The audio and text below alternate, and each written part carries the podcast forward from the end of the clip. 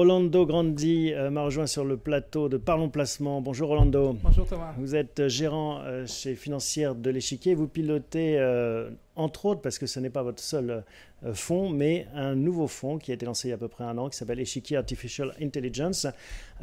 c'est vrai que c'est un thème, un mot, une, une, technologie dont on entend beaucoup parler. Hmm. Pourquoi est-ce que cette thématique a retenu votre attention?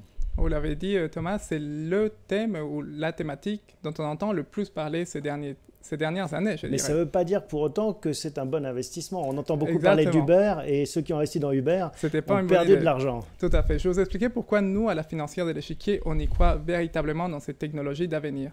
D'une part, on a passé beaucoup de temps à valider que technologiquement, l'intelligence artificielle avait le nécessaire pour pouvoir se déployer dans notre économie. Et on a analysé cela à travers quatre prismes qui sont tout d'abord la data, puis le cloud, c'est-à-dire l'endroit où on va traiter ces données, les réseaux neuronaux artificiels qui ont permis à l'intelligence artificielle d'avoir une capacité d'apprendre par elle-même, et ensuite les applications, qui celles-ci sont nombreuses. Et on pense qu'aujourd'hui, on a tous ces éléments-là qui, tel un alignement de planètes, vont permettre à l'intelligence artificielle d'exister. Et en théorie, elles vont se répandre dans toute l'économie, dans tous les secteurs. Mm. Donc, à la fin, normalement, vous devriez avoir le CAC 40 ou le S&P 500 dans votre portefeuille Alors c'est vrai que c'est là où ça devient très intéressant. Nous sommes face à une technologie qu'on appelle d'être universelle. C'est-à-dire qu'elle peut s'appliquer partout dans l'économie. C'est comme l'électricité finalement, quand l'électricité euh, s'est déployée. C'est l'exemple que je préfère, puisque comme l'électricité, elle n'est pas la propriété d'un seul secteur. Tout le monde peut s'en saisir. Et je pense que l'intelligence artificielle, de même manière, même si on la retrouvera beaucoup plus à l'heure actuelle dans les sociétés technologiques, de plus en plus on voit des applications dans l'automobile, dans l'industrie 4.0 avec les robots intelligents, dans l'agriculture également. Hmm. Ce qui montre à quel point cette technologie peut s'adapter à tous les terrains des jeux pour amener de la productivité, pour amener beaucoup plus de croissance pour les entreprises qui les adoptent. Ce qui doit être dur dans votre euh, métier de gérant, euh, bah, c'est justement de trouver des entreprises d'intelligence artificielle pour lesquelles ça a un vrai levier, une vraie création de valeur. Parce que euh, je ne sais pas, je vais prendre un exemple euh, et j'espère qu'ils ne m'en voudront pas, mais si Renault commence à s'intéresser à l'intelligence artificielle, ça ne crée pas tout de suite de la valeur. C'est hmm. peut-être qu'une petite partie de leur business qui va être impactée. Hmm. Donc la question pour vous, c'est est-ce qu'il faut que j'achète du Renault euh, maintenant ou que j'attende que l'intelligence artificielle leur profite? Exactement. Je pense que c'est là où la gestion active prend toutes ses couleurs, puisque ça permet avec la discrimination par rapport aux sociétés qu'on choisit ou pas d'avoir un portefeuille, de véritablement choisir celles pour qui l'adoption ou l'utilisation de l'intelligence artificielle va être la plus importante. Je peux vous donner l'exemple de la société Tinder, donc, qui est détenue par le groupe Match.com, mhm. qui l'application, elle, elle ne change pas. L'utilité, ça restera toujours de connecter deux personnes à travers l'application. Mais c'est l'intelligence artificielle qui va améliorer la qualité, on va dire, de ces algorithmes de recommandation. C'est qui va améliorer l'engagement et, on va dire, l'expérience dans la plateforme. D'accord. Donc, par exemple, Tinder mm. ou Match, euh, je ne sais pas quel est le véhicule. C'est Match, le véhicule. Tout à Vous en avez dans votre portefeuille? Exactement. C'est un des meilleurs contributeurs à la performance du fonds cette année, grâce à une croissance qui est soutenue par une expérience utilisateur qui s'améliore à travers l'utilisation de plus en plus d'intelligence artificielle, par exemple. Est-ce qu'on peut prendre d'autres exemples? Oui, tout à fait. Je pense qu'un domaine qui est assez intéressant, ça reste celui de la santé. On est très sensible sur, euh, sur ces domaines. Et j'ai un exemple sur une société qui vient de Chine. Pour vous montrer aussi à quel point cette technologie peut être développée partout dans le monde. Ce n'est pas l'exclusivité des États-Unis, de l'Europe. Dans des pays comme la Chine, on en retrouve beaucoup. Mm-hmm. Cette société, c'est Ping'an Healthcare and Technology une plateforme de télémédecine qui compte désormais plus de 265 millions d'utilisateurs. Ah oui, c'est vertigineux comme, euh, comme, chiffre. Beaucoup de choses en Chine, il s'agit d'un marché gigantesque.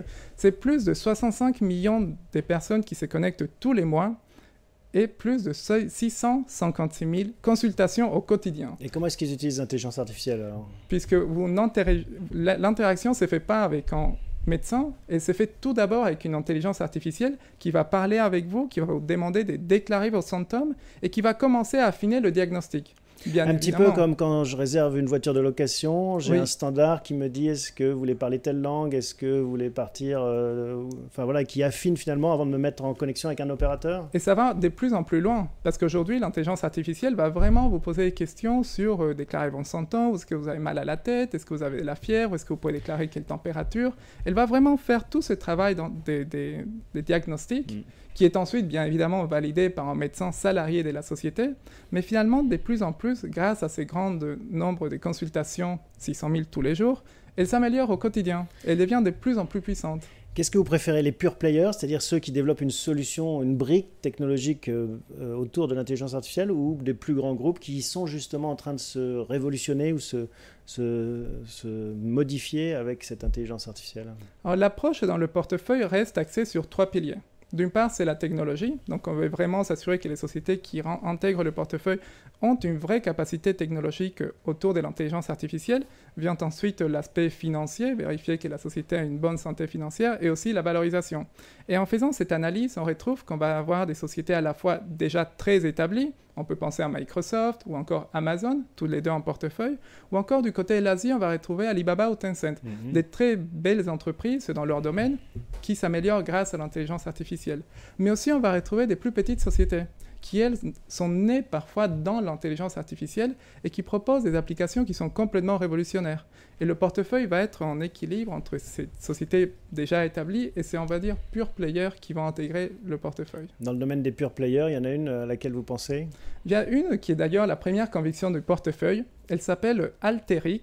C'est une société américaine qui développe une plateforme qui permet à tous les utilisateurs de collecter les datas, les nettoyer ça a l'air anecdotique, mais c'est une tâche qui représentait jusqu'à 60% du temps d'un ingénieur de la data, le nettoyage des données. Oui, parce qu'on rappelle que l'intelligence artificielle se nourrit justement de ces datas, mm. d'où la raison de mm. la puissance chinoise qui a beaucoup d'utilisateurs et donc qui peut en effet développer des algorithmes performants. Euh, comment est-ce que vous voyez justement bah, la position de l'Europe et des entreprises européennes sur ce sujet où on sait que la data est très sensible hein, On pense à RGPD. Exactement. Je pense que cela va représenter parfois un obstacle pour les sociétés pour pouvoir bien se développer. Alors c'est sûr que le cadre réglementaire est nécessaire. Et c'est là que commence à se développer et se mettre en place aux États-Unis. En Chine, on commence à voir le débat, mais la relation par rapport au tabac, euh, par rapport euh, à la data, elle est moins taboue. C'est-à-dire les Chinois sont un peu moins, euh, va dire, mm. ça les met pas mal à l'aise de partager leurs data. Donc en Europe, c'est la limitera du coup le choix des sociétés que nous on peut retrouver. D'ailleurs, parce que vous n'en avez pas cité d'exemple européen. Parce qu'on en a très peu malheureusement. il y en a un quand même. On trouve quelques belles histoires. Que vous avez mises en, portefeuille. qui sont à la fois dans l'univers d'investissement comme dans le portefeuille. J'évoquerai peut-être la société néerlandaise des paiements Adyen, qui est une plateforme des paiements qui travaille aujourd'hui avec les plus belles signatures de ce monde. Je parle d'Uber, Airbnb, Facebook ou encore Netflix qui l'utilisent pour gérer les paiements. Plus de 99,95% des opérations qui transitent via cette plateforme de paiement sont complètement automatisées avec une intelligence artificielle qui s'assure qu'il n'y a pas de risque de fraude et que les transactions se débloqueront en temps et en heure. Bon, c'est ça votre métier, chasseur d'intelligence artificielle. Il faut aller débusquer où est-ce qu'elle est dans la chaîne de valeur. Euh, je le rappelais, votre fonds a un peu plus d'un an. Est-ce qu'on peut parler des grands chiffres, euh, performances en cours? Oui, tout à fait. On a lancé le portefeuille le 20 juin 2018, donc au début des performances et de la commercialisation. À l'heure actuelle, nous comptons avec 51 millions d'euros d'encours, donc c'est tout à fait satisfaisant par rapport au lancement il y a un an. Et les performances sont au rendez-vous. Depuis le début de l'année, le portefeuille est en hausse de 35% contre 20% pour son indice des références, le MSCI World. Et depuis un an, la performance est de 12% contre 6% pour l'indice des références.